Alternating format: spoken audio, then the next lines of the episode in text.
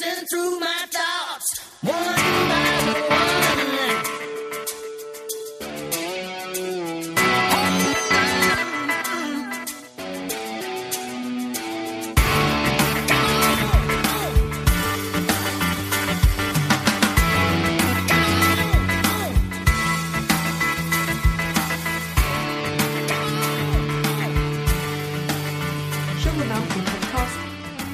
Wieder da, Gott sei Dank. Hey. Hey, Geh gleich. nein, du bleibst hier. Ole, ole, super Bumpi. Robert ist da, was uns mindestens auch sehr freut. Ja. Sebastian ist da. Ich Hans wohne ja Martin, hier. Hans Martin grüßen wir aus der Ferne.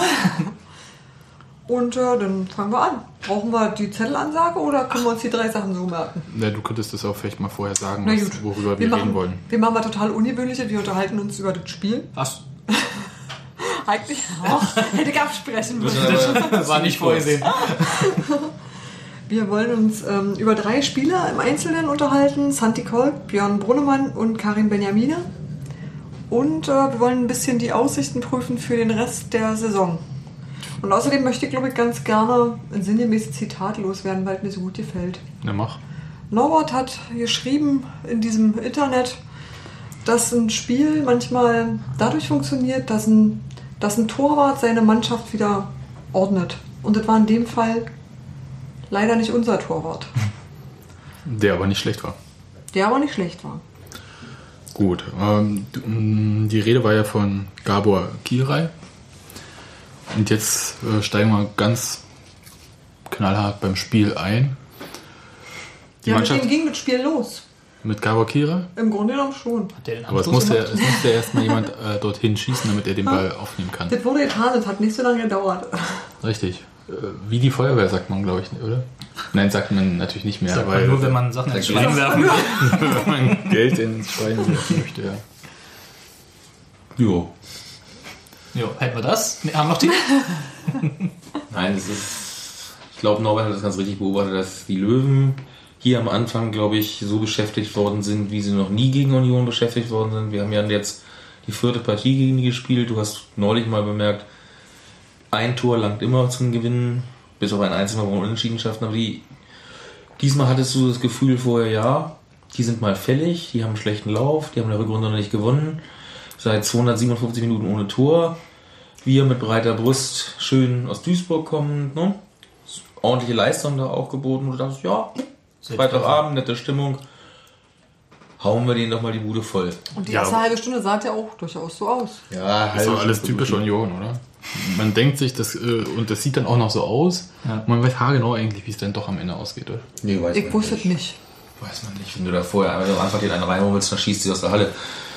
Also das hätte auch so rumgehen können. Du hast halt 20 Minuten gesehen, wo die wirklich sehr, sehr ordentlich Tempo gemacht haben, versucht haben, schnell zu spielen, Abschlüsse gesucht haben, die Kugel nicht reinbekamen, Gabor Kirai von Sekunde zu Sekunde sicherer wurde, Sachen wirklich gut rausfischte. Äh, und irgendwann musstest du sehen, du schaffst das Spiel, es soll ja 90 Minuten dauern, du schaffst es nicht in den ersten 20 Minuten das zu gewinnen, also haben sie versucht, einen Gang runterzuschalten.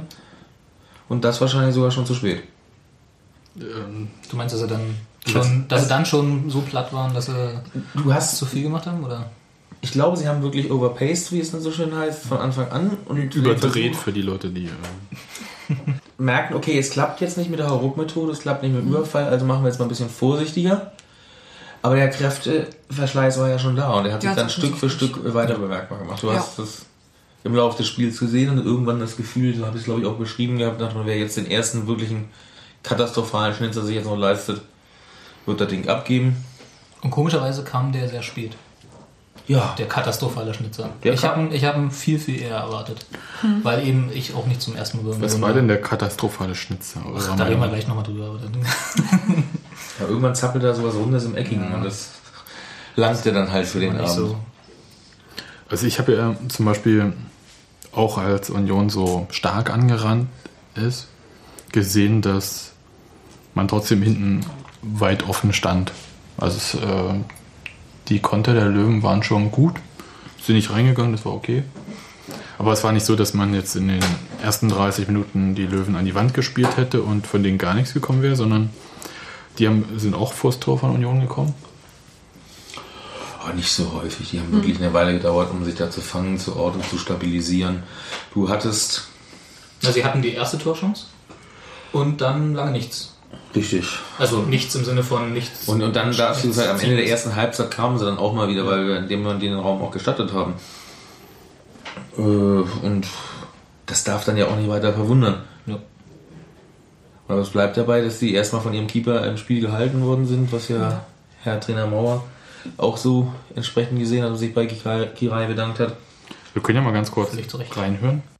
Also ich denke, denke schon, gerade insbesondere in der ersten Halbzeit ein ganz spannendes, packendes Spiel mit sehr vielen Torszenen, wo natürlich unsere Union die erste Viertelstunde, die ersten 20 Minuten unheimlich unter Druck gesetzt hat, sich auch einige Chancen erspielt hat, insbesondere nach Standards und uns der Gabor da sicher auch das zu Null gehalten hat. Im Prinzip ist damit ja schon zum Spielverlauf viel gesagt in der Richtung. Sie sind drin geblieben im Spiel am Anfang und haben sich dann immer weiter reingeguckt. Sie sind passsicherer geworden, gefährlich waren sie auch. Am Ende hatten sie vier 18-Jährige auf dem Platz, die äh, siehe Borussia Dortmund äh, im Moment einfach rennen, rennen, rennen, rennen können und auch wollen. Und dann auch eine gewisse äh, technische Fähigkeit verfügt der äh, Andrea, nee, Kevin Voland heißt dann, der danach das entscheidende Tor geschossen hat. Ist ja vorher drei, vier Mal an, den, an Höttike oder an andere Abwehrbeinen gescheitert. Und da hat ihn sein Trainer mal gesagt, nochmal Halbzeit, Junge, hab nicht Angst vor dem 2-Meter-Schrank, der konzentriert auf den Ball. Und den hat er dann genau schön richtig in die lange Ecke geschlänzt, sodass er nicht mehr vorbeikam. Aber zu dem Zeitpunkt konnten die noch wetzen und wir schon nicht mehr. Ja. Und letztlich ist das Ganze halt höchst unbefriedigend, weil du hast so schön 14.000 am Freitagabend da gehabt. Warm war es nicht. Nicht wirklich. Also ich hatte mich ja irgendwie so nach der 40. Minute ungefähr stellte sich so dieses Gefühl ein, hier fällt heute kein Tor mehr. Und äh, mit Anstoß der zweiten Hälfte, so die ersten 15 Minuten der zweiten Hälfte, habe ich mich da bestätigt gesehen und habe mich eigentlich mit dem 0-0 abgefunden. Ja, die Hoffnung aufgegeben hatte ich, glaube ich, zwischendurch nicht. Du hattest immer Nee, so das, das- Gefühl, dass äh, vielleicht doch noch ein Lucky Punch kommt oder dass Kolk mal nicht hängen bleibt oder äh, beim mitschnibbelnden Ball dann doch durchkommt. Vielleicht eine Flanke. Ich meine, äh, Peitz hat, glaube ich, zwei oder drei Aktionen gehabt, wo er zwei Kopfbälle, einmal den Schuss, Ja. Die Kopfball, wirklich genau nicht hintereinander. unplatziert waren. Das heißt, du kannst dir nicht mal einen Vorwurf machen, er hat schlecht gemacht, sondern jemand hatte Gabo das auch wieder super rausgefischt. Genau, war halt der Bessere in dem Moment. Ja, und so eine Hoffnung hattest du immer das bei irgendeinem Standard. Klar, die Hoffnung ist immer da, aber das war irgendwie nie. Also die, die Hoffnung wo, oder die Überzeugung, dass was ginge, hatte ich die ersten 30 Minuten. So, da haben sie offen gespielt, waren so äh, spielfroh, sind aufs Tor zugerannt und dann habe ich gedacht, so wow, was haben, vor allem, was haben sie dem Bohnemann Tee getan? äh, das war das allererste, was ich gedacht habe. Und ähm, äh, aber dann, als sie dann die Phase einläuteten, die du auch gerade angesprochen hast, wo sie dann den Gang runtergeschaltet haben, wo, und das nicht zum Erfolg geführt hat, diese, diese sehr aufwendige erste halbe Stunde. Ähm, da habe ich dann so für mich eigentlich schon mit dem Spiel abgeschlossen im Sinne von 0-0, alles ist gut. Na, du hast, Ging mir ähnlich. Ich wäre auch gar nicht unzufrieden gewesen ab irgendwann, weil man so gesehen hat, dass die Kraft gefehlt hat. Ja, wieso haben sie denn so überdreht? Weil sie unbedingt das erste Tor erzwingen wollten, weil es einfach darum ging, nicht irgendwie in Rückstand zu geraten und dann wieder was aufholen zu müssen. Also sie haben in Duisburg so viel Lust daran gefunden, in Führung zu gehen, dass sie dachten, das ist jetzt ein So geiles schön. Rezept. Das wiederholen wir einfach mal. ja, Damit dass kann man Spiele gewinnen. in Duisburg endlich mal aufgefallen ist, dass sie auch in Führung gehen dürfen. Aber Neuhaus hat ja nach dem Spiel auch gesagt, dass das alles seine Schuld gewesen sei, wie das Nicht ausgegangen ist. alles, Nicht alles. nein. Das würde der alte Fuchs nie machen. Eine Teilschuld. Schön moderat ein Stück zugeben, den Kritikern gleich den Wind aus den Segeln nehmen am Anfang. Ich sehe ja ein. Er nimmt dass sich da ich nicht aus. Teil, genau, In mühevollster Kleinarbeit. ja. genau. Über sieben Jahre. Ja, aber ich meine, das war ja auch nicht äh, ganz unberechtigt. Letzten Endes hat er eigentlich nur gesagt, dass ähm, der letzte, dass er am Schluss halt offensiv gewechselt hat in der Hoffnung, dass er irgendwie doch noch ein Tor zustande kriegt und eigentlich hat er die Defensive verstärken sollen. Ähm, ja, Wobei ich mich im Spiel gefreut habe, dass er nochmal. na klar. Also ich glaube, er hätte es, er hat's richtig gemacht. Er hätte Ja. vielleicht noch, äh, er hatte die Wahl nachher den Wechseln, wen lasse ich drauf und von den elf und äh, zwölf konnte er nicht auswechseln. Naja, ich glaube, Hötti hatte noch Kon äh, Kondition. Ja, aber da wären die Bälle wieder an Seiten ausgegangen. Aber ins äh, Tor aus auf der anderen Seite, nach den Oder so, Abschlägen, die genau. er gezeigt hat in dem Spiel. Ich meine, er hat zwei Stürmer auf der Bank, er hat unter der Woche die ganze Zeit äh, gesagt, dass sie angeblich alle vier gleich gut, gleich stark oder sonst wie sein. Äh, Gleichwertig, hat er gesagt. da hätte er, musste er halt rechtzeitig sie bringen und reinwerfen und Hoffnung. Ja, fand ich auch total nachvollziehbar. Ja. Also, dass äh, Zumal zu dem Zeitpunkt Brunnemann und leider Kolk ja schon so stark abgebaut hatten. Wobei Kolk weniger abgebaut hat, bei Brunnemann. bei Brunnemann war also, es offensichtlich. Brunnemann war Ja. nicht mehr viel zu sehen nach der ersten halben Stunde. irgendwie. Das war schade. Hm. Aber mal umgedreht gesehen, hätte er die Defensive verstärkt und sie ziehen sich zurück und 1860 stürmt die ganze Zeit. Das ist, äh, Dann hätten die Kollegen von der Zeitung mit den vier Buchstaben trotzdem geschrieben, Union kann sie ein Heimspiel nicht mehr gewinnen, schon das dritte Heimspiel in Folge, dass sie es nicht schaffen. Du, mit dem Unentschieden hättest du noch nicht gebracht.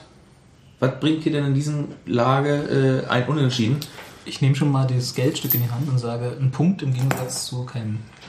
Ja, aber warte, Markus Babbel, ich nehme auch Geld in die Hand, der gesagt hat, wenn man Spiele nicht gewinnen kann, dann sollte man sie ja wenigstens nicht verlieren. Verlieren. Haben wir schon lange nicht gebracht, den Das Spruch. stimmt. Und der wird immer wahrer. Na, so Also- Spiel. Ja, okay. was Babbel nach dem Derby gesagt hat, grenzt an Unverschämtheit. Wenn ich Hertha-Fan sein sollte, hätte- wäre mir die Hutschnur hochgegangen. Bist du aber nicht. Äh, und Ich war bei dem Spiel aber trotzdem anwesend. Ich habe vier der fünf wichtigsten Hertha-Spiele der Saison live gesehen. War sehr schlimm für dich. vier der fünf wichtigsten. Beide gegen Union, das gegen Cottbus. Beide gegen Cottbus, genau. Ah. Und ich werde das fünfte hoffentlich noch sehen, wenn sie dann aufsteigen. Ach, das ist auch das Wichtigste. Ja, das ist natürlich eigentlich das Wichtigste, weil danach sind für sie alle anderen vier Spiele egal und wir können unsere T-Shirts stolz weitertragen.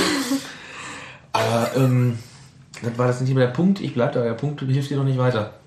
Du kommst nicht in ruhiges Fahrwasser rein, du kommst, äh, kriegst keine Ruhe rein, wo du sagst, du kannst dich jetzt zurücklehnen und einfach nur noch Spaß haben. Ja, zurücklehnen äh, will ja Uwe Neuhaus auch nicht. Ja, Ja, das ist ich, auch in Ordnung. aber ich weiß, was du meinst. Das ist schon richtig. Zurücklehnen ist das falsche Wort. Gut. Wenn sie den Punkt geholt hätten, dann hätten wir jetzt wahrscheinlich hier gesessen und hätten gedacht, auch ein Sieg wäre toll besser gewesen. Und Ich das würde nur einfach sagen, Bunky Countdown noch drei Siege. Ja. jetzt, dann würden wir das sagen. Ja, also nach meiner Rechnung, ich bin ja von den 40 Punkten ausgegangen. Ich glaube, inzwischen brauchst du keine 40. Oder ich bin von den 40 immer ausgegangen, weil das die klassische Standardformel einfach ist. Ja. Die sich inzwischen wahrscheinlich durch nur noch zweieinhalb Absteiger, äh, also Relegationsplatz statt Abstieg, äh, Ich wollte gerade sagen, verbessert es ist hat. aber fies, dass du Bielefeld äh, nur noch als halben siehst. Ja, so wie die spielen sie den nicht mal ein Viertel. Ne? Keine vollwertige Außer. Friedhelm Funkel ärgert sich da keiner so richtig, dass er da nicht so. Aber jetzt hast du mich wieder aus dem Konzept gebracht. Das ist doch Absicht. Der Bunky Countdown. Bunky Keine 40 Punkte Ja. mehr. Uns fehlen meines Erachtens noch drei Siege aus zehn Spielen. Diese Truppe weiß, dass sie dazu in der Lage ist, sie äh, zu gewinnen. Es gibt ja noch die tollen Heimspiele gegen Frankfurt, Bielefeld und Ingolstadt. Was haben wir denn auswärts noch? Wir holen lieber Siege in Cottbus, äh, äh, lieber Siege in, in Bochum, Aue, Cottbus, äh, Karlsruhe. Oberhausen und Karlsruhe. Düsseldorf. Ja, die sind auch Karlsruhe. alle Mannschaften mit einer vernünftigen Ja, Rasen. Karlsruhe ist ja bis dahin auch abgestiegen. Ja, eben. Da gewinnt man dann noch lässig 6 zu 2. Das machen die ganz gerne gegen Berliner Mannschaften. Und dann. Ja. Aber uns fehlt da eine Freund Fanfreundschaft einfach. Ach, pff. Man muss ja nicht alles haben. Können ja mal gucken, ob es den Karlsruher FV noch gibt. Das Dass man viel mit denen. Ja, genau. Aber das war jetzt glaube ich nicht Sinn der Sache. Der Sinn der Sache war eigentlich, Nee, der ich- Punkt also- hilft uns, äh, der Punkt ist zwar nett, aber äh, Wäre nichts nett Wischi, gewesen. nichts Waschi, wäre nett gewesen. Ja, aber es ist immerhin mehr als null. Genau. Du brauchst aber keine Null, du brauchst ein paar Spiele, wo die Leute begeistert hinterher rausgehen und sagen, wow, geil.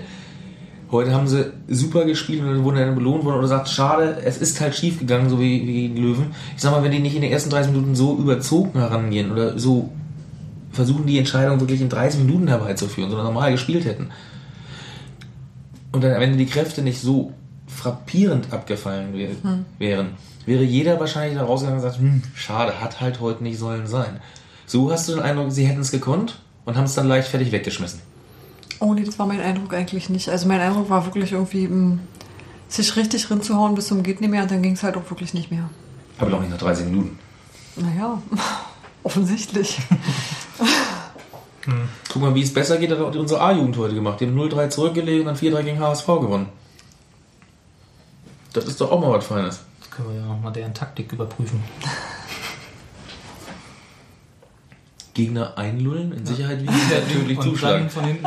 Genau. Hat seinerzeit in Braunschweig beim 5-3 auch geklappt und äh, auch gegen Paderborn war das, die wir sogar noch mehr in Sicherheit gewogen haben, indem Warum wir soll uns das nicht gegen Aue klappen? Herrn Bempen haben rausschmeißen lassen. Ich finde solche Spiele immer furchtbar. Ich auch, das ist alles Herzkasper. Ja. Aber war es ja am Freitag, naja, Herzkasper nicht. Also nicht Nee. dieser klassische Herzkasper wurde Nee. so Schlag auf Schlag. Aber Nee, man war am, Ende eigentlich vom Zuschauen schon müde. Also mir ging tatsächlich so, dass ich irgendwie mit Stimmt, dachte so, oh Gott, oh Gott, oh ja. Gott, ist das anstrengend, ist das furchtbar. Und ähm, ja, man war dann irgendwie ein bisschen froh, dass es vorbei war, auf eine Weise. ja, das Gefühl hatte ich nicht. Also ich war nicht Oh. froh am Ende des Spiels. Nee, nicht froh, Auch nicht, dass es vorbei nicht war. froh im Sinne von haha, sondern wirklich Nee, mehr nee. so, oh, ich kann nicht mehr zugucken, es tut mir weh. Ja, Ja. gut, es kann es aber jetzt genauso passieren, dass es jetzt uns beim nächsten Mal auch wieder wehtut. Man kann sich nicht immer darauf verlassen, dass man zufälligerweise auswärts gewinnt oder auch gezielt auswärts gewinnt, um die beiden letzten Auswärtsspiele. Jetzt red ich doch nicht schlechter als das war. Äh, Wäre ja schön, wenn man die Garantie hätte, aber ich sage, es Ja. kann durchaus passieren, dass wir jetzt nochmal zwei oder drei Spiele am Stück, Im Fußball gibt es halt keine Garantie. Sagen wir mal zwei Spiele am Stück verlieren, das wäre auch nichts Ungewöhnliches. Danach folgen wieder zwei weitere Heimspiele, davon gewinnst du mindestens eins. Gegen Augsburg. Ja, ich kenne eine Mannschaft, die wird sich dafür bedanken. Ich weiß. Worum? Union. Oder wie hast du jetzt gedacht? Nur der VfL. Ja, wir, wir hüpfen mal zu Santi Kolk. Da steht ja im Kurier vom Montag, Wird stehen. Steht. steht, schon, ähm, der soll vom Künstler zum Kämpfer mutieren.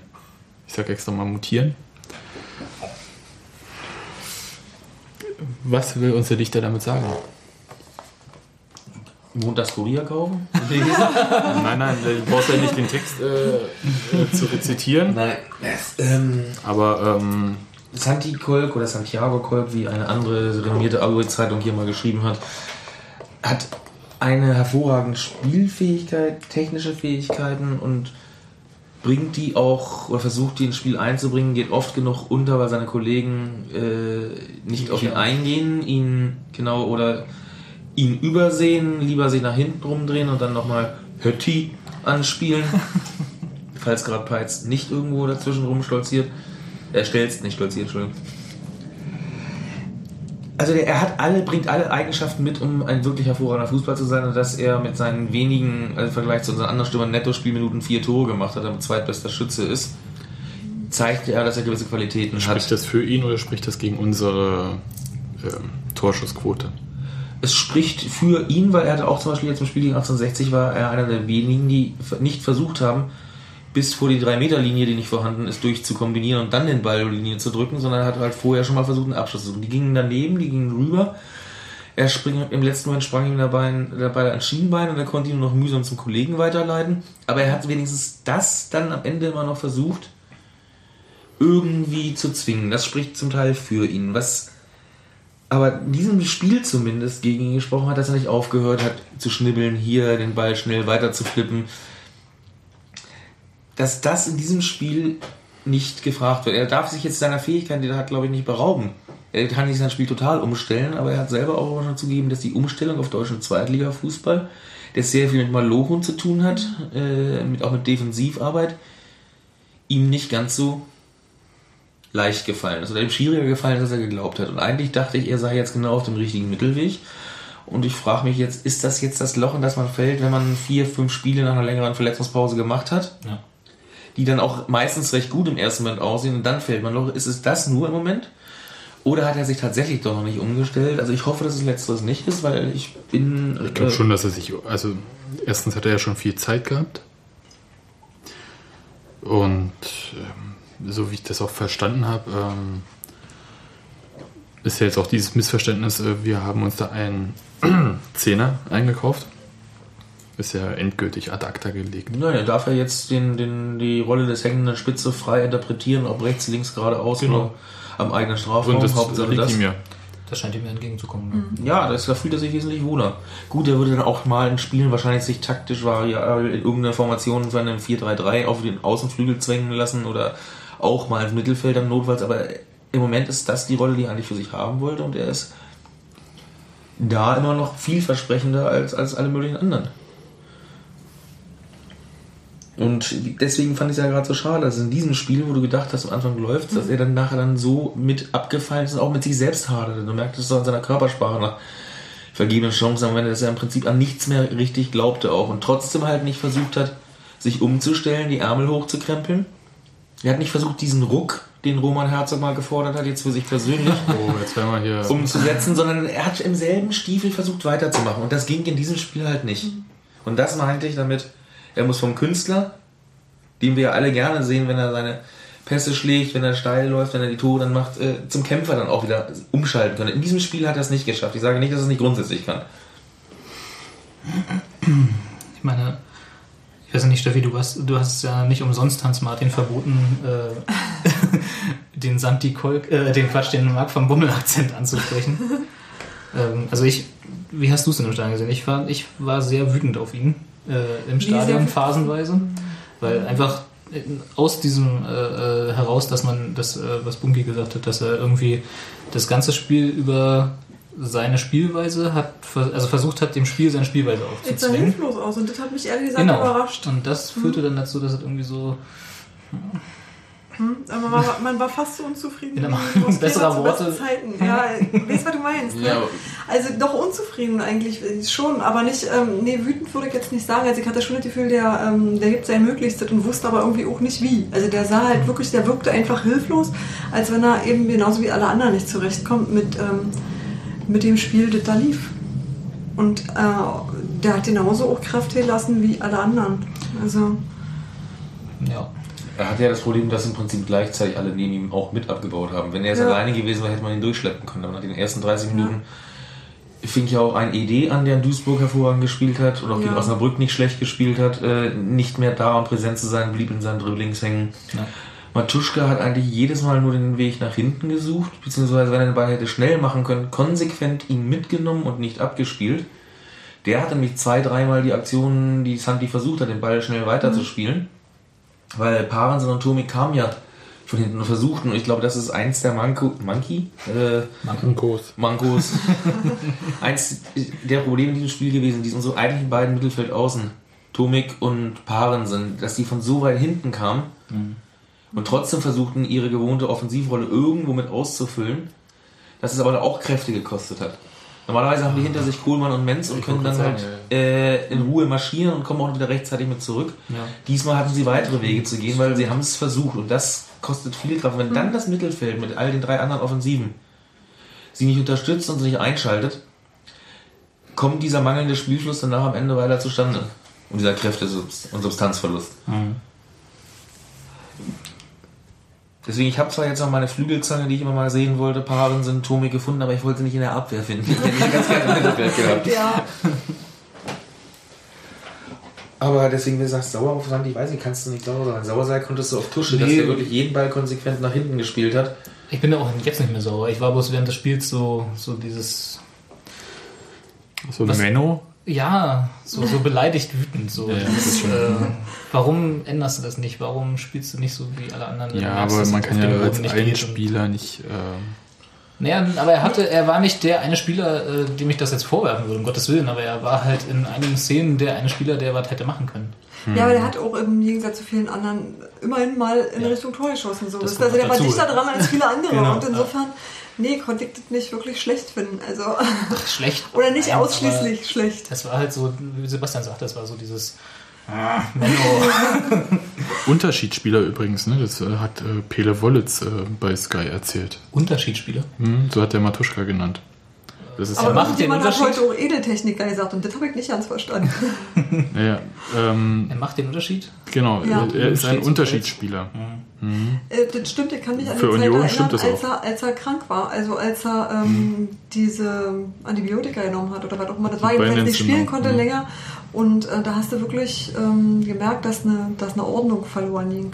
Auch denn, das sieht man ja, hatten wir das letzte Mal schon das Thema ein bisschen mit dem Ballbesitz, also wie viel Ballkontakt er hat. er so. behauptet die Bälle ja auch gut. Er ist auch defensiv so, dass er die Ball ihm nicht sofort ständig abgenommen wird. Wohl auch in diesem Spiel es zwei, drei Situationen auch gab, wo er gesagt hat, um Gottes Willen, was soll dieser einfache Stil, den jetzt 60 sich erlauben konnte. Ja. Äh, Vom Grundsatzprinzip her ist er schon ein Spieler, der einen Unterschied ausmacht. Aber wenn es dann auch nicht läuft, und es würde auch eher zugeben, dass es bei dem Spiel für ihn nicht lief, dann schaltet er zu sehr in den Safety-Modus und macht nochmal den Schritt mehr nach hinten. Das gefällt mir jetzt. Ich habe gerade so irgendwie Kopfkino, die Vorstellung, äh, dass Thorsten Matuschka als Safety Car durch äh, das äh, Mittelfeld fährt. Ja, du kannst ihm so einen kleinen Autoscooter basteln. Und dann setzt Ja, er ja, sich nee, dabei. äh, hm, ich habe schon verstanden.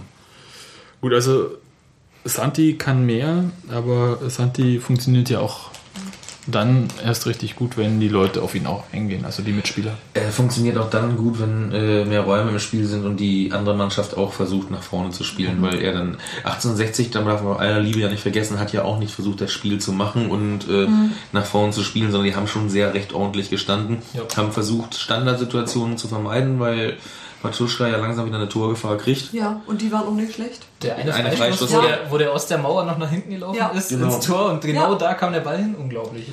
Na, die sind Das war das, was ich meinte mit einer ordentlichen Abwehr. Also, Ja. was ich vorhin gesagt habe, dass äh, der Kira Erlene äh, zwar einen guten Job gemacht hat, aber dass der einfach auch eine Abwehr hat, auf die er sich verlassen konnte. Oder die er gut dirigiert hat. Oder die er gut dirigiert Also hat. bei genau. Standards, äh, wenn man weiß, da ist jemand wie Matuschka, Mhm. der die Freistöße halt gut schießen kann, dann stelle ich mir halt jemanden noch in die Mauerecke. Das hätte ja zum Beispiel ähm, im Derby ja auch funktioniert, wenn da jemand in der Mauerecke gestanden hätte. Na, ist nicht so bekannt, dass der das. Also, na egal. Ja, ähm, gehen wir mal weiter zu Björn Brunnemann. Den habt ihr mir auf den Zettel geschrieben. Ich habe mich so ein bisschen dagegen gewehrt am Anfang. Ja. Nee, Das Björn was- war einfach äh, auffällig. Ja, äh, Zweifach. Erkläre. Erst positiv, dann negativ.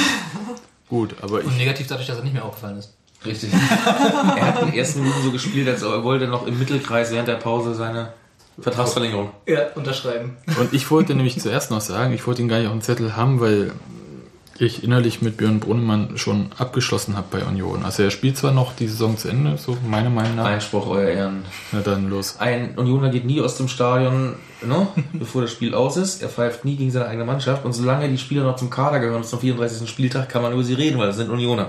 Na dann reden wir mal jetzt über Jerome Polenz und Schein. Großartig, wie die Jungs sich verhalten, nach allem, was man mitkriegt, dass sie nicht stinkstiefelmäßig Nö, beim Training total äh, locker. Äh, ja, relativ, das muss ich sagen, hätte ich nicht erwartet. Das kann man an der Stelle auch mal als Lob sagen. Weil oft genug ist es so, wenn Spieler aussortiert werden, werden sie die zweite gestopft oder äh, auch vom Trainingsbetrieb der ersten Ausgeschlossen. ausgeschlossen hatten wir früher den Fall Schwanke Kurpjubei, die sich ja zurückgeklagt haben, weil der Richter gesagt hat, geht nicht. Hätte man hier wahrscheinlich auch versucht, nicht jeder Spieler klagt sofort gegen, äh, haben sie sich dagegen entschieden und bislang, dadurch, dass sie immer weiter teilnehmen dürfen, zeigt das ja, dass sie nicht schlechte Stimmung machen, sondern versuchen im Rahmen ihrer Möglichkeiten ganz normal mitzumachen, obwohl sie nicht mehr mitmachen sollen. Genau. Also Das insofern egal fand ich wie. positiv, gehören immer noch irgendwo dazu und sollte man in dem Moment dann, wenn sie dann im Sommer ihren Blumenstrauß kriegen, also keiner kriegt ihn ja auf jeden Fall, sage ich mal, und äh, Jerome hängt dann noch davon ab, ob er einen neuen Vertrag äh, an Land zieht. Ich gehe mal davon aus, dass er das machen wird, weil äh, nochmal ein halbes Jahr irgendwo auf der Tribüne versauern, dazu ist er zu jung, das will er nicht, der will spielen. Dass er vielleicht in der kurzen Winterzeit nicht sofort was Marktgerechtes gefunden hat und auch nicht sagt, ich gehe jetzt für einen halben Preis in die dritte Liga. Oder Das- zu Oberhausen oder Ja. Ingolstadt. Ne? Also muss man, ist auch legitim, das hat man sich anders vorgestellt bei Union, oder anders erhofft, sage ich mal. Das Risiko, dass es so gelaufen ist, ist ja allen bewusst. Ja. Gut, aber äh, ja, du hast natürlich recht, äh, Brunnemann äh, spielt in der Mannschaft, aber ich äh, halte In der halt... Startelf noch dazu. ja, Was mich natürlich. überrascht hat. Ja, Er kam ja auch in Duisburg rein und hat dann, als er dann eingewechselt wurde, nicht schlecht gespielt. Und er das kämpft- hat ja mit den beiden Verletzungen von Menz und Kohlmann ist auch zu tun. Richtig, klar, aber er hat in dem Fall mit äh, Kohlmanns Verletzung.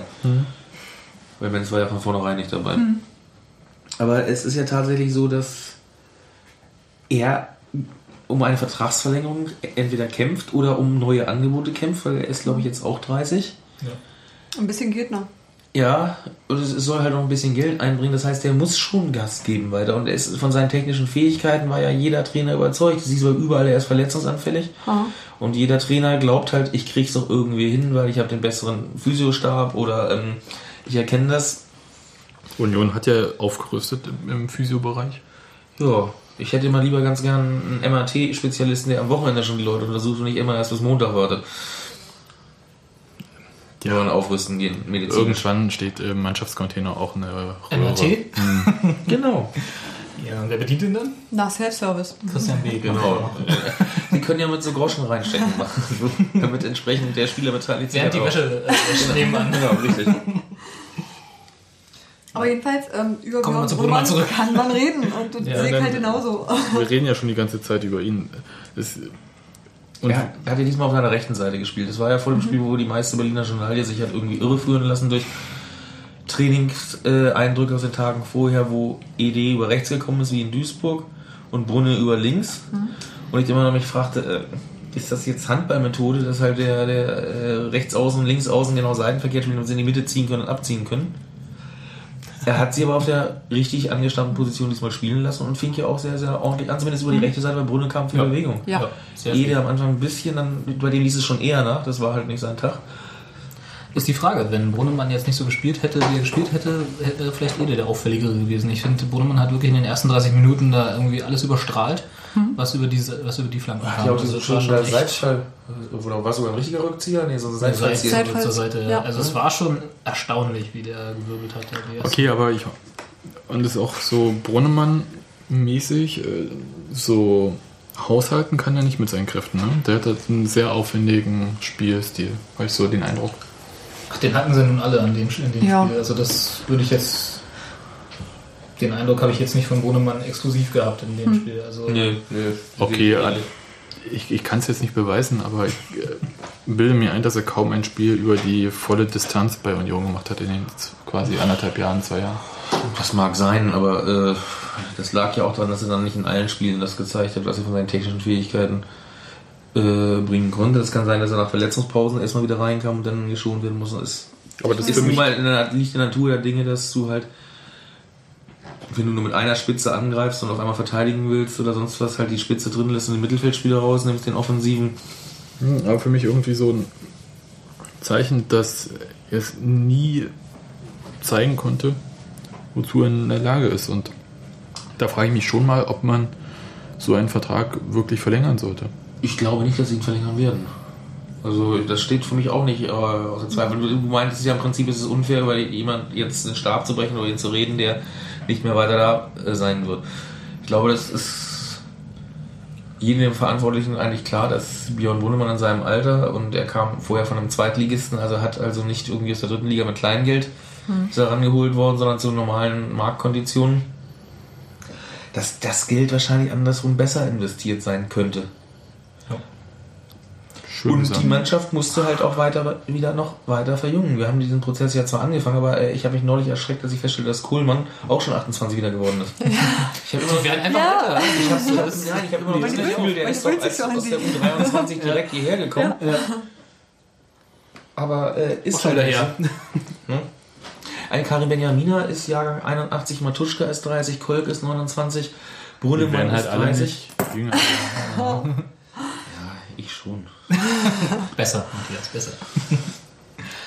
Nein, aber es ist, also ich meine, wie du hast ja selber gesagt vorher, dass er, es muss ja nicht sein, dass er sich jetzt für einen Vertrag äh, bei Union angeboten hat mit so einem, äh, also mit solchen Leistungen, sondern dass er da ja vielleicht auch im Auge hat, dass er im Sommer ja einen Anschlussverein sucht, sozusagen. Wenn du ihn hinterher fragst, würde er das garantiert nicht bestätigen. Und er hat auch in dem Moment, wo er auf dem Feld steht, äh, nicht im Hinterkopf, ich muss ihn jetzt zeigen, Nee. sondern Nö. Ich glaube ich auch nicht, überhaupt nicht. Also das würde ich auch bei keinem Spieler irgendwie so sehen, dass sie sagen, oh, jetzt äh, kämpfe ich um einen neuen Vertrag, jetzt drehe ich mal drei Spiele auf und danach ist alles wieder in Butter. Nee, das wäre auch, das würde nicht klappen. Also ich meine, Ja, sonst so- hätte Bayern ja gestern auch gewonnen, wo doch Nerlinger 20.000 Euro jedem eigens extra als Siegprämie versprochen hat. Und die. Bayern haben natürlich verloren, äh, weil sie stolz sagen, ich lasse mich noch nicht kaufen, schon gar nicht um meinen eigenen Manager. Also die gehen haben halt, nicht drüber weg. also erstens, Nein. da kann man auch schwer drüber hinwechseln, aber die haben tatsächlich eine Siegprämie pro Spieler ausgelost, die ungefähr so das Durchschnittsmonatsgehalt eines Zweitligaspielers ist. Ich weiß nicht, wie es bei allen Durchschnitt, ich weiß nur, bei uns wäre man mit diesen 20.000 ein Spitzenverdiener für ein einziges Spiel. Und dann hätten wir da Freunde vielleicht ein paar ne? neue Stiefel kaufen können oder den kleinen Mini Cooper, den sie immer schon hätte haben wollen.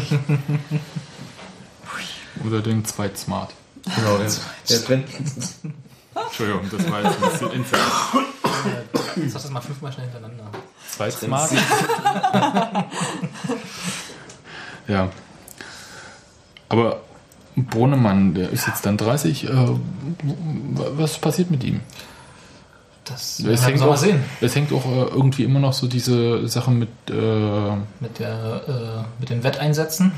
wie, wie nennt man das denn Ich eigentlich? würde sagen, es ruht. Es ruht einfach ruht. deshalb, weil da es keine neuen Erkenntnisse. Es ist auch weiter. Also ich denke, dass es Ja. gerade im Moment einfach kein Thema ist. Ich stelle mir aber die Frage, wie man halt als äh, Spieler, vor allem wenn man einen neuen einen Verein sucht, also entweder den Vertrag verlängert haben möchte oder einen neuen Verein sucht, ähm, wie das an einem kleben bleibt.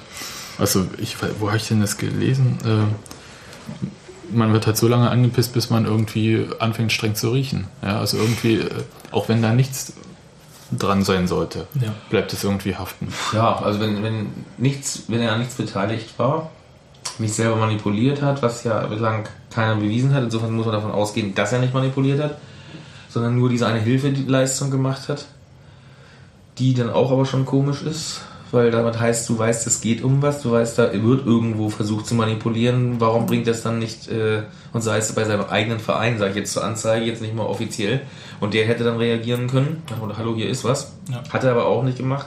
Ich weiß nicht, du bist die Juristin, unterlassene Hilfeleistung klingt jetzt so, so Blödsinn, aber, ähm, hm. Beihilfe. aber es ist, Beihilfe vielleicht. Ja, aber auch wozu denn? Wozu denn, wenn Aber er nicht genau, manipuliert? Also wenn jetzt sozusagen keine hm, Du kannst ja keinen Betrug dann kannst nachweisen. du auch kein, also, Also dann kannst du auch zu Beihilfe leisten. Genau. Und die haben ja gesagt, sie haben das Geld ja, also er hat kein Geld bekommen, also kann es halt auch kein Betrug oder irgendwas sein. wie dem auch sei, ich würde an seiner Stelle sowas versuchen, schnell zu forcieren und aufzuklären und Ja, äh, Entschuldigung, die äh, Ausrede, dass mein Anwalt nicht kann. Verzeihung, der wird dir feuert, wenn du bei so einer wichtigen Sache, die den Spieler natürlich auch belasten muss, solange er ständig ist, äh, Das, da würde ich gar nicht zu sagen, Gugi. Das ist so was, was manchmal Prozesstaktik ist, wo man einfach sagt, ich äh, brauche da eine Akteneinsicht in XY und deswegen melde ich mich zu dem Termin halt einfach mal krank oder so. Weißt du, das, können, das, sind, das sind Dinge, die kann man einfach wirklich nicht das ist wissen. das widerlich auch im Justizsystem, dass sowas geht. Ja, Das oder du kriegst stimmt, halt das irgendeinen stimmt, aber Termin mit einem anderen Mandanten rein. Genau, das, sind wirklich Sachen, die kannst du extrem schwer aus der Wir Ferne wissen's beurteilen. halt das, würde ich auch, das würde ich auch nicht machen. Ähm, aber du hast natürlich recht, wenn du sagst, ähm, man sollte versuchen, das schnellstmöglich loszuwerden, einfach um das geklärt zu haben und um zu sagen, ich bin da sauber raus. Klar, ja, ist und das muss in wichtig. Seinem eigenen Interesse eigentlich Ist, sein. denke ich auch. Bevor an welche auch immer Weil es kam Vertragsverhandlungen ja, es sch- geht. ja, es kam ja schon auch wieder falsche Darstellung da nach dem Motto, er konnte nicht, weil sein Anwalt nicht konnte, er konnte und sein Berater nicht konnte. Sein Berater hat völlig klar gesagt, äh, im Kurier Jura, das muss er mit seinem Anwalt alleine klären. Ja, ist ja Ich habe da nichts Ja. zu suchen. klar. Aber es wurde schon wieder dargestellt in einem Wochenmagazin, Sportmagazin wurde ja auch schon wieder dargestellt. er Sportbild. Er hat den Termin geschwänzt. Also das wurde mit Absicht schon die negative Sache. Ja, das heißt, solange er es nicht- für sich vom Tisch kriegt, wird er auch, wie Sebastian eben Da muss sagte, man sich äh, anhören. Ja, Angepisst. ja. angepisst und das ist dann halt einfach ärgerlich. Selbst wenn er sich ständig reinigen kann. Ja, Es ist lästig, dass ich jedes Mal schon wieder mich reinigen muss. Ja. Und dann kannst du dich nicht konzentrieren.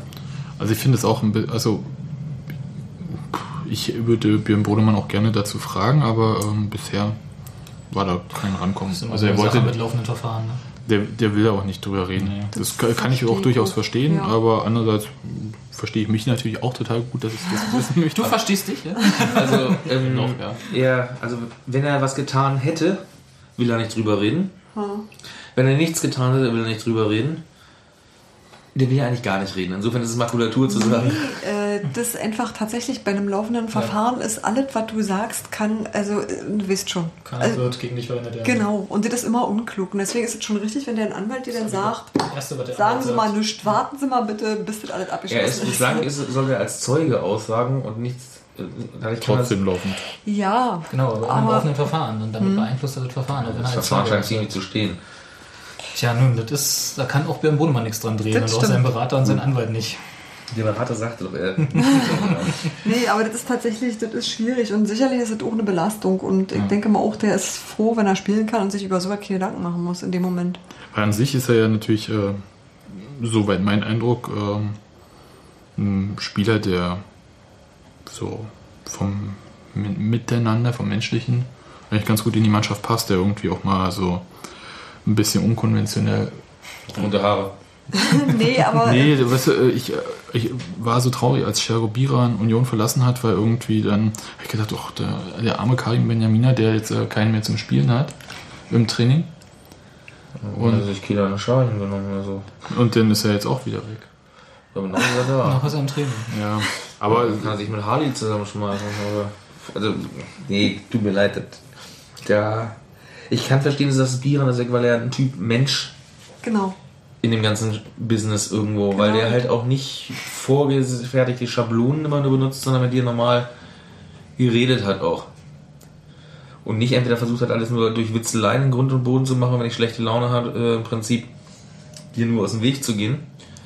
Dass der Typ da verloren gegangen ist irgendwo, das kann ich äh, alles nachvollziehen. Dass Brunner auch wie eine Type ist, kann ich auch, aber ändert nichts an der Tatsache, er hat, innerhalb, er hat anderthalb Jahre Zeit gehabt, im Spiel so seinen Stempel aufzudrücken, dass Union sagt, den geben wir nie wieder her. Ja, Das ist ist halt nur sehr selten, also nur punktuell gelungen. Muss man sagen, es war in einzelnen, Nicht in mal, nicht mal punktuell. Doch, er, er, hat, schon. er hat mal nett gespielt, aber er hat nicht den Stempel aufdrücken. Mit Stempel aufdrücken meine ich nicht einmal richtig gut spielen, sondern Nachhaltigkeit. Ich kann mich an ein Spiel gegen St. Pauli erinnern. Danach wollte ich alle meine Söhne Björn nennen.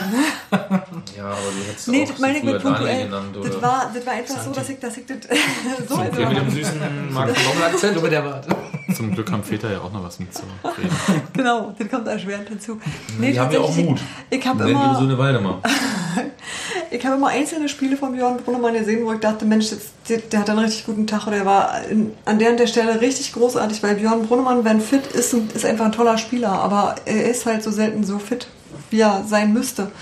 Und ähm, deswegen hast du halt diese Konstanz nicht. Und ich glaube, das ist halt genau der Grund dafür. Und darüber Das- sprechen wir uns ja gar nicht. Ich sage Nachhaltigkeit, den Stempel aufdrücken und nicht nur punktuell. Du sagst, Ja. du hast ein Spiel natürlich so. ist Nein, ich habe äh, immer mal wieder so, wisst ihr, aber halt ähm, Glaubt hier irgendjemand an den Tisch eine Vertragsverlängerung von Björn Brunner? leider nicht. Oh, niemand, okay.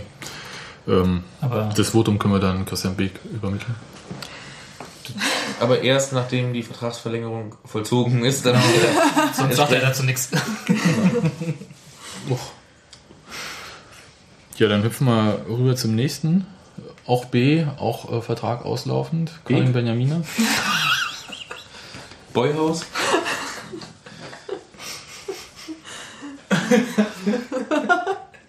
Zum Glück ist das kein Videopodcast. Nein, Karin Benjamina. Schönes Thema. Was willst du uns damit sagen?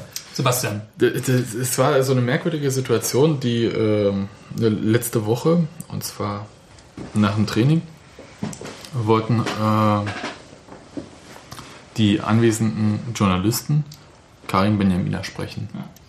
Der Trainer sprach halt über die Stürmer und so weiter und dann kam ähm, Karim halt aus der Turnhalle, weil die an dem Tag in der Halle trainiert hatten, äh, heraus.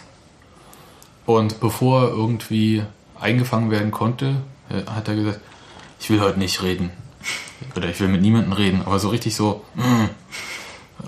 Und du hast ihm angesehen, sagst dass, seine Art ist. Hm, ja, du hast ihm halt angesehen, das arbeitet mächtig in ihm drin. Und der Kollege Kleinemaß von der Morgenpost hat das irgendwie hingekriegt, dass er das doch irgendwie freundlich geschildert hat. Also, weil, weil es war eigentlich nicht freundlich. Ähm, und ja, also Karim Benjamina ist sauer. Du, willst du sagen, die Morgenpost hat etwas geschönt dargestellt? Nein, also einfach, nein, ich finde es einfach. Man, man muss ja nicht irgendwie äh, jeden Straßenton so eins zu eins in die Zeitung rein. Nein, das nicht. Aber dass er sauer ist, ja, der ist mit Sicherheit sauer. Jetzt überleg doch mal, wann er eingewechselt worden ist, auch gegen 1860, wann er gegen Duisburg eingewechselt wurde. Duisburg in der 92. Minute. Aber er hat doch, glaube ich, gegen Osnabrück Ja, dem, dem Spiel nicht seinen Stempel aufgedrückt. Und da konnte er von Anfang an spielen. Richtig, aber da hat er es versäumt zu zeigen, hallo, hier bin ich. Ja, aber Bei dann, mir geht's nicht vorbei und äh, wir können uns mal ganz kurz anhören, was der Trainer nämlich genau da gesagt hat. Die Entstehung war ja eigentlich klar, dass er mit seiner Krankheit äh, Rückstand gehabt hat und dann äh, ja, hat er diese- seine Chance bekommen. Er hätte eingewechselt. Äh, letztes Heimspiel von Anfang an. Oh, der Moment hier Stürmer, die ja, ein ähnliches Niveau haben und ich habe es auch vorm Spiel den anderen beiden, die gespielt haben, gesagt, dass jetzt natürlich schon Druck da ist und dass Leistung dementsprechend auch äh, belohnt wird mit einer Wiederausstellung, Wiederberücksichtigung oder eben halt, dass ich einen anderen ausprobiere. Das ist jetzt die momentane Situation, wie sie sich darstellt. Alle gesund, alle einigermaßen körperlich gut dabei. Jetzt müssen sich diejenigen, die gut spielen, durchsetzen. Ja, also der Trainer hat ja quasi die Qual der Wahl und vier Das- gleichwertige ja, mhm. Stürmer. Nehmen wir ihm das ab? Nein. Nein. Das ist doch eine Schutzbehauptung, weil äh, Auch wenn er äh, übrigens netterweise, muss man sagen, diesmal einen Zeitungsartikel des Kollegen Kleinemars oder von der Morgenpost, mit dem er nicht einverstanden war, in netten Tönen kritisiert hat und nicht äh, wie seinerzeit bei Michael Färber den vom Podium ex cathedra sozusagen runtergemacht hat. Merkt man, die Artikelrichtung hat ihm nicht geschmeckt, weil er den Vorwurf, dass Mosquera bei ihm sakrosankt ist, nicht hören will, nicht sehen will. Und, äh, Aber stimmt's nicht etwa? doch, natürlich stimmt es, dass er bei ihm sakrosankt ist. Er versucht zwar durch Zahlen zu widerlegen, aber das geht ja gar nicht darum, dass es jetzt die reine Minutenanzahl oder sonst was da ist, sondern dass er niemals in seinem System darauf verzichten würde, Mosquera so spielen zu lassen, wie er ihn spielen lassen will, während er Karim teilweise Anfang der Saison ins Mittelfeld geschoben hat. Oder auf die Flügel. Ja, ähm, den hat er versucht, seinen Vorstellungen anzupassen. Mosquera hat er gesagt, spielt auf jeden Fall das, was er immer spielen kann. Äh, wenn er sich zwischen den beiden entscheiden müsste, müsste er im Moment Mosquera nehmen. Und beziehungsweise das ganze Problem war ja, dass Mosquera wochenlang gespielt hat, auch wenn Karim gespielt hat, aber äh, die Stürmer dahinter zu dem Zeitpunkt entweder verletzt waren oder keine Chance bekommen haben. Dass ein Safran ewig auf der Bank saß, der ist ja beim Testspiel gegen Babelsberg äh, seinerzeit im, im Herbst äh, erstmals überhaupt eine Art Startelf drin gewesen. Karim ist immer mal rausgeschmissen worden aus der Startelf, saß mal aus der Bank, kam zurück. Ein Mosquera ist das in dem Sinne nicht passiert, sondern dem ist dauerhaft festgehalten worden. Und das, diese Ungleichbehandlung ist ja das, was viele Leute gegen Mosquito eingenommen hat, weil er seine Chancen äh, versemmelt hat und trotzdem es keine Konsequenzen zu haben. Mal, mal kurz runterbrechen. Also, du sagst, es gibt gar nicht vier gleichberechtigte Stürmer, weil man schon in der Behandlung zwischen Mosquera und Benjamina äh, sieht, dass die nicht ähm, gleich stark sind, wie Neuhaus das genannt hat. Also nach, aus der Neuhaus-Sicht, sonst würde, würde Nicht er. gleich, er behandelt sie nicht so, als ob sie gleich Naja, schwach nee, sind. aber sie sind ich- vielleicht sogar, jetzt bin ich mal ketzerisch, sie sind vielleicht alle gleich schwach. Weil äh, Stürmer, die in 24 Spielen maximal vier oder fünf Tore erzielen, äh, zu sagen, sie sind stark, äh, ist auch wieder interessant. Naja, ich versuche einfach die Sicht des Trainers irgendwie jetzt so nachzuvollziehen. Ja, ist doch Schutzbehauptung. Und- Nee, aber wenn ein Trainer sagt, nach außen, genau, ich habe hier vier gleich starke, aber die dann nicht entsprechend irgendwie einsetzt, dann heißt das doch eigentlich, dass er sie nicht gleich stark sieht. Ja. Richtig. Das zum Beispiel, dass er äh, spielerisch, das haben wir nun hundertmal gehört, ähm, dass Mosquera spielerisch äh, Mannschaftsdienlicher sei, Ja. Bälle besser sichert. Ähm, stimmt doch auch. ja, es gibt Gründe dafür, warum man so macht. Wenn er mit dem Trainer ein bestimmtes System spielen will und er sagt, dann passt der Stürmertyp besser rein als äh, der andere, dann ist es auch alles nachvollziehbar. Dann kann er es auch genau damit erklären. Da kann er sagen, ich habe heute ein 4-3-3 spielen können. Ich kann jetzt nicht den 1,90, 99 Brecher an der Jan Koller auf dem rechten Flügel in diesem System stellen, weil da er mir verschenkt, sondern den brauche ich dann als Schrankwand, der die Bälle prallen lässt. Da hat er eine Erklärung, man den bevorzugt vor dem anderen. Aber diese Erklärungsmuster liefert uns Neuhaus ja nicht, sondern stellt eine Behauptung in den Raum, dass er wie ein guter Vater alle gleich behandeln würde. Und ihr, meine lieben Kinder, habt es gefälligst zu glauben. Nein. Naja, und dann äh, ist aber die Frage ähm, für mich, und wahrscheinlich ist äh, Karim Benjamina deswegen auch einigermaßen sauer, weil sein Vertrag läuft ja halt aus. Und er wird auch nicht jünger.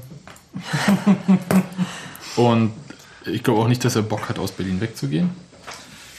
Nö, glaube ich auch nicht, dass er es unbedingt hat. Aber er weiß halt auch, dass er es eventuell machen muss. Die Frage ist, will Union ihn überhaupt behalten? Ja, das wollte ich jetzt damit, äh, da, dahin wollte ich kommen. Ähm, brauchen wir Karim Benjamina bei Union? Wir brauchen einen Spieler wie Karim Benjamina garantiert dann, wenn wir einen Stürmer haben, der zwischen 12 und 20 Buden im Jahr macht. Weil wenn du dann einen zweiten Stürmer daneben hast, der auch äh, 6, 7, 8 Tore in der Saison in der zweiten Liga schießt, bist du gut abgedeckt. Dann bist du mehr als gut abgedeckt.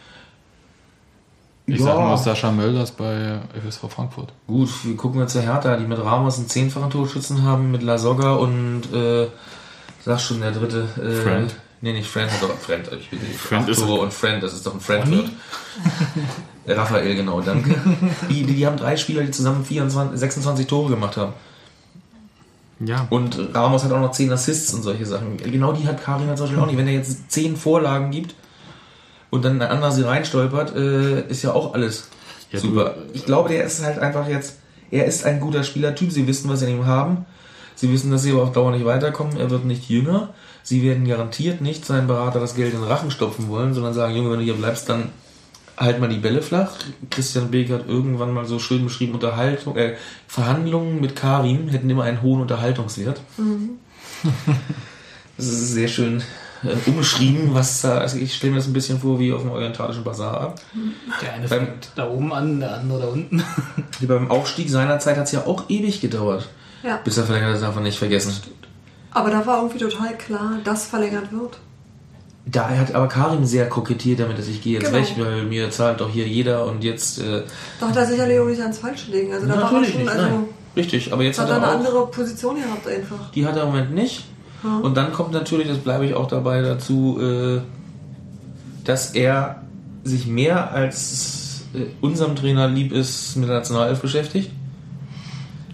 Also, glaub Nämlich echt doch, der ist doch ehrgeizig. Das finde ich halt Naja, gut an ihm. ja, das, das, aber das äh, wäre ein Grund, ihn zu halten. Ja. Ja, Leute mit Ehrgeiz sind immer gut zu brauchen. Der Punkt ist, er, er möchte gerne unbedingt diesen Afrika Cup. Er, ist, er kann in seinem ich Fußballerleben nicht mehr viele Höhepunkte machen. Er Mehr- kann noch mal ein paar Mal gegen geht damit 1860 nicht. verlieren.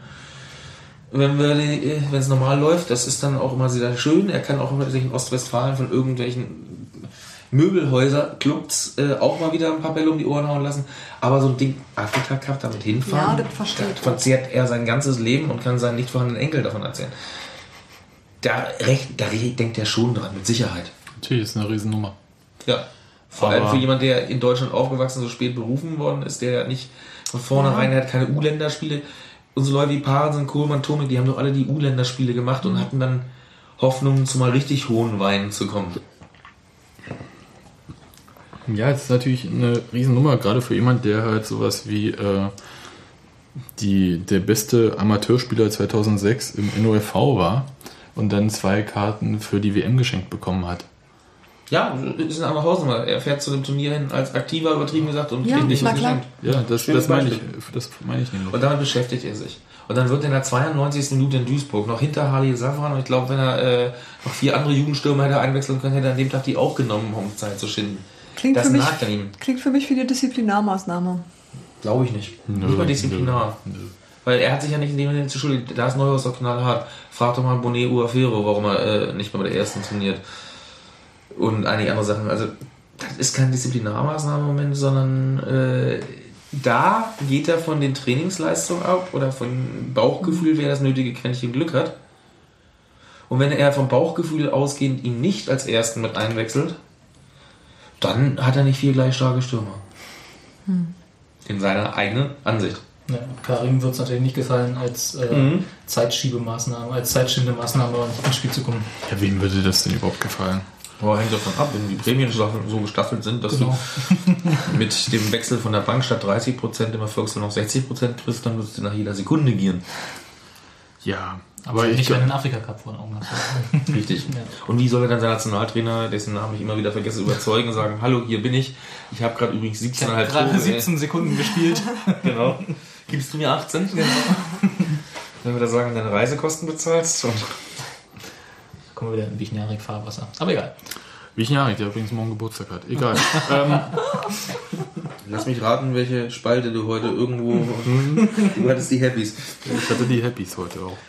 Okay, Haben wir aber Benjamin abgeschlossen? haben wir Aber abgeschlossen. abgeschlossen, wie gesagt, ich bin, letzte Worte, ich bin nicht davon überzeugt, dass sie mit ihm verlängern werden und, und wenn sie verlängern werden, nicht auf Teufel komm raus. Und Weil Union braucht, ich glaube eher, Ein Unterschiedsspieler im Sturm. ja, Nee, ist, äh, Ja, völlig. Scheiß, äh, ja, du brauchen sie. meinst. Wir haben vier Stürmer, die alle für fünf Tore im Moment gut waren. braucht man einen, der nicht. für 10 bis 15. Ja. Auf den die sich dann konzentrieren. Der dann abgedeckt wird. Guck dir einen, einen Typen wie Petersen an, der in jener seiner Zeit gut war, der wo Cottbus zugreifen konnte, komm hierher, wir haben ja Nachwuchsstrukturen, du schaffst das. Der hat jetzt 15 Tore in der zweiten Liga, die ganze erste Liga jagt ihn. Ein Martin Harnik, der heute mit Stuttgart sein achtes Bundesligator in dieser Saison gespielt hat, letztes Jahr mit Düsseldorf gegen uns. Ich meine, der stammt auch aus Bremen, genau wie Mosquera. Nur Harnik schießt in der Bundesliga Tore. Ja, Harnik Und war aber auch. Nationalspieler und so. Also ich wollte gerade sagen, das ist jetzt ein bisschen. Ja. Mein Gott. Wir werden es ja sehen. Ja, Christian Beek wird es uns ja erzählen, wenn er, wenn er Aber du, äh, abgeschlossen hat. machen wir da mal kurz, äh, genau, äh, der Uwe Neuhaus-Satz. Ja. Es wird was vermeldet, wenn es was zu vermelden gibt. Genau. Ähm, und dann machen wir jetzt einen dicken, fetten Strich drunter. Und Bunky wollte ein bisschen äh, die Wetteraussichten. Noch zehn Spieltage in der zweiten Liga. Wie sieht es aus für Union? Wolkig, heiter bis wolkig, bedeckt. Äh, mit, Eisiger mit, Mischung. Mischung aus den letzten beiden wahrscheinlich noch. Also ich habe keine Angst, dass der Klassenhalt nicht geschafft wird. Erstens äh, versucht Karlsruhe gerade sich noch vor Bielefeld zu verabschieden, zumindest äh, in den Heimspielen. Weil zehn Tore in den letzten beiden Partien sind schon ordentlich. Ach, für den neutralen Beobachter ist das bestimmt toll anzusehen. Ja, Für den Fußballfan im Stadion. Ja, genau, richtig. Ähm, also die sind jetzt dahinter. Ingolstadt hat heute mit dem Sieg Morgenluft gewittert. Wir haben weiterhin sechs Punkte Vorsprung auf Oberhausen, Karlsruhe. Diese Mannschaft ist in der Lage, an guten Tagen jeden zu schlagen. Genauso, jetzt zahle ich gerne freiwillig, die sie an schlechten Tagen sich von jedem in der Liga, ich schließe da nicht mal Bielefeld aus, verkaufen lässt. Obwohl ich sonst Bielefeld gerne als Streichresultat bezeichnet habe diese Saison. Ja, auf jeden Fall. Ähm, ja, die werden aus diesen 10 Spielen irgendwo drei Siege holen, dann haben sie äh, 38. Wenn dann aus Versehen noch ein Unentschieden oder zwei dazukommen, dass in den letzten sieben Spielen, äh, Aber nicht auch unentschieden hatten wir doch ganz am Anfang. Das Ja, Ja, ich bringt sag- noch nichts. ich sagte aus Versehen. ich ich glaube, dass die 38 Punkte lang. Also meine ursprüngliche These, wir brauchen 40, reduziere ich für diese Saison auf 38, wir brauchen Bist drei du nicht der Siege. Erste, der das macht. Ja, aber ich habe es halt etwas später reduziert. Ich dachte ja nicht, dass Karlsruhe sich so sehr bemüht, da nach unten reinzukommen Ja. oder nicht rauszukommen. Aber das ist dann irgendwie, also so, wie soll ich sagen, so richtig sexy ist das ja alles nicht. Ne? Och, sexy finde ich das schon. Was jetzt? Wenn sie jetzt Also rechtzeitig Klassenhalt äh, schaffen, Klasse, wenn sie jetzt äh, in den nächsten fünf Spielen die drei Siege aus Versehen schon einfahren, dann kannst du doch verdammt nochmal gut planen. Ja. Da kannst du dich rechtzeitig drum bei gucken, die läuft bei den Absteigern, bei den künftigen rum, irgendetwas, was mehr als gerade auslaufen kann.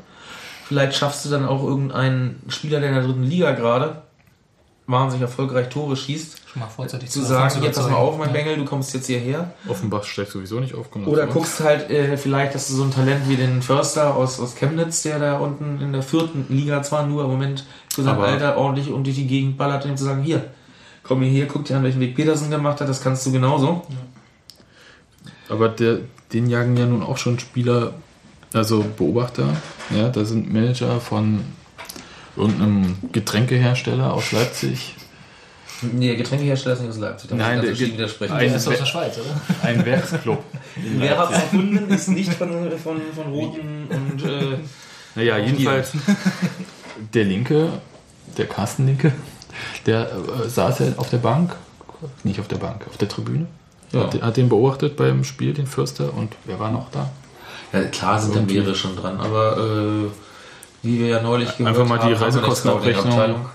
Reisekostenabrechnung von Christian Beek angucken. Ja, gerne. Besorgst du mir die? Du bist doch schon so lange im, äh, da Wir können, dran. wir können ja jetzt noch kurz zur alten Försterei rumfahren und den Papiermüll graben. Ja, das, das soll ja immer sehr erfolgreich sein. Ähm, Ja, manche Leute finden da Flugtickets. Oder ähm, Spielerbeobachtung. Zettel. Die wurden ja bei Hertha vergessen, im Olympiastadion. Achso. Aber auch in einem Mülleimer. Ja, aber es stand ja auch nichts Neues drin, dass Christiane Lell nichts kann. War ja vor auch Strich. hinterher. Ja, vor allem hinterher, das bis man vorher drauf hat. Genau. Nein, aber äh, ja, es ist. Da sind mehrere dran, aber das heißt ja nicht, dass es nicht noch andere Leute gibt. Wir sind nicht in der Lage, hier ständig durch Gesamtdeutschland rumzureisen. Ähm, ich bin sogar nicht mal ganz sicher, ob unser Teammanager bei jedem Spieltag da sein müsste, ob er nicht sinnvoller wäre, wenn er mit Scouting-Abteilung unterwegs wäre oder selber andere Sachen sich angucken würde. Weil außer mit den Moderatoren dann am Spieltag noch ein Schwätzchen halten zu müssen und dadurch den Und den Trainer muss zu auch einer entlasten. machen. Das ist, Das muss auch einer machen, ohne Quatsch. Ja, kann ja auch Zingler mal sagen. Der kann sich aus seiner Eisenbahn schon mal rauswürfen. Ja, aber der ist ja Nein, also ich glaube, dass so er von, von seiner Fachfähigkeit her ist er eher in der Lage zu sehen, welche Spieler was können. Da könntest du keinen Zingler hinschicken. Äh, Na gut. nein, dessen Aufgabe wäre Tribünenbau, ich weiß. Aber um jetzt mal kurz dem Bookie-Countdown auch überhaupt nichts hinzuzufügen, ich äh, sehe so ähnlich wie du. Ich denke eigentlich auch nicht, dass man absteigt. Ich denke allerdings auch nicht, dass man sich irre weit vorwagen wird. Also ich sehe uns nicht im einstelligen Bereich. Aber ich habe auch irgendwie nicht das fürchterliche, das ungute Gefühl, dass, äh, dass wir da krachen gehen. Uwe Neuhaus hätte gewarnt, ne? Wir haben letzte Saison um die Zeit schon wie viele Punkte mehr gehabt? Ja, aber das war ja alles aus der Hinrunde. Das Also, ist ja Und dann kamen acht Spiele ohne Sieg. Richtig, aber der- Unterschied ist, dass damals die Mannschaft ein negatives Fahrwasser reingeraten ist. Und wir jetzt dabei sind, rauszukommen. Äh, nee, wir haben kein negatives Fahrwasser. Ja, gehabt. Umbruch. Stimmt, ging immer hoch und runter. Das Es ist ja. gewinn, win a few, lose a few. Äh, Ja. Es war nirgendwo, dass Ja. du sagst hier, äh, jedes Mal, wenn wir wirklich sagen, jetzt eine Serie nach oben, haben sie prompt, wie ich sagte, so schön verweigert. Ne? Ja Die Serien zu gab es gar keine eigentlich. Und äh, jedes Mal, wenn du dachtest, hm, jetzt kann es schief gehen, haben sie die Überraschung gemacht. ja, die, Und dieses Zickzack zeigt, dass sie eigentlich in ihrer Instabilität stabil sind. Genau. Ja, aber lustig doch. Ja. so ist es. Respekt, Respekt, Kollege. Manchmal kann ich auch was. Schreib den doch gleich mal auf, dann kannst du bestimmt mal verwenden. Übermorgen in der Zeitung. Schauen wir mal. Aber ähm, stimmt ja, mit den Serien äh, hatten wir das letzte Mal. Die längste Serie waren drei Spiele ohne Niederlage. Ja. Angefangen mit Karlsruhe. Wir hatten, wir hatten diese Ewigkeiten keinen Auswärtssieg. Das Ding ist jetzt auch vorbei. Die kann Serie ist sein, auch dass- gerissen. Es kann sein, dass wir jetzt wieder bald auf dem Auswärtssieg warten. müssen. Aber dann gewinnst du halt trotzdem zu Hause. Du hast Bielefeld zu Hause. Äh, Du hast Ingolstadt, Ingolstadt noch zu Hause. Frankfurt. Cottbus. Frankfurt, noch. Cottbus. Einer fehlt. Nee, zwei fehlen. Wir haben Augsburg. Augsburg. Ne, das ist okay. Sechs Stück, oder? Fünf. Wir haben zwei Heimspiele jetzt nach Aue in Folge. Also. Hm. Ja, das ist äh, Augsburg und äh, Bielefeld. Ja. Und gegen Augsburg sehen wir immer gut aus. Nicht, dass wir das gewinnen, aber Wir sehen gut aus. Schauen wir. eben. Aber das sind halt Sachen, wo du da Punkte machen kannst und andererseits auswärts in Karlsruhe hast du nicht verloren. Mhm. Ist aber schon der letzte Spieltag. Ja, ich glaube auch, dass wir dann äh, längst sicher sind. Wir werden wahrscheinlich uns wieder so um den 32. Spieltag endgültig rechnerisch raus haben. Meine Forderung, das hatten wir in einem früheren Podcast mal, wäre eigentlich gewesen, Verbe Entwicklung zeigt sich, dass sie halt für mich Am dieses 29. Jahr am, am 30. 30. Spieltag schon drin sind. Ja. Wodurch dann vielleicht auch die Einstelligkeit dann irgendwo gerechtfertigt wird. Sie sind halt den Schritt noch nicht weiter. Sie werden es schaffen, das dritte Jahr Profifußball in Folge anzupeilen. Auch eine Serie. Das Das hatten wir schon. Finde ich gut. Ja, aber äh, da muss ich sagen, Cottbus hat es geschafft, alle drei Jahre aufzusteigen. Die sind 97 aufgestiegen, waren im dritten Jahr in der Bundesliga, dritten, haben sich drei Jahre gehalten, sind wieder runter, nach drei Jahren, zweite Jahr waren sie wieder oben. Also ähm, Das waren auch andere Zeiten. Das ist auch wichtig für die Region da. Also, Ja. Aber du äh, hast jetzt die Region, den einzigen Westtrainer, der ständig anfeindet. Ja, übrigens Thorsten Matuschka angeblich haben will. Hab ja, irgendwo habe ich gelesen. gehört. ist das jetzt hier ein Cottbus-Podcast? Na, warum eigentlich nicht? Wir können uns auch mit souveränen Spitzenreiter unterhalten. Dortmund? Du bist raus. Ich würde sagen, wir lassen es jetzt einfach mal. Nee, mehr war ja auch nicht. Haben wir noch Themen? Nö. Außer will noch jemand was sagen. Ich bin durch. Dann sage Weiteren Aussichten. ich, dann sag ich euch hiermit auf Wiedersehen. Tschüss Robert. Auf Tschüss Wiedersehen, Bufi. Tschüss Sebastian. Macht's gut alle.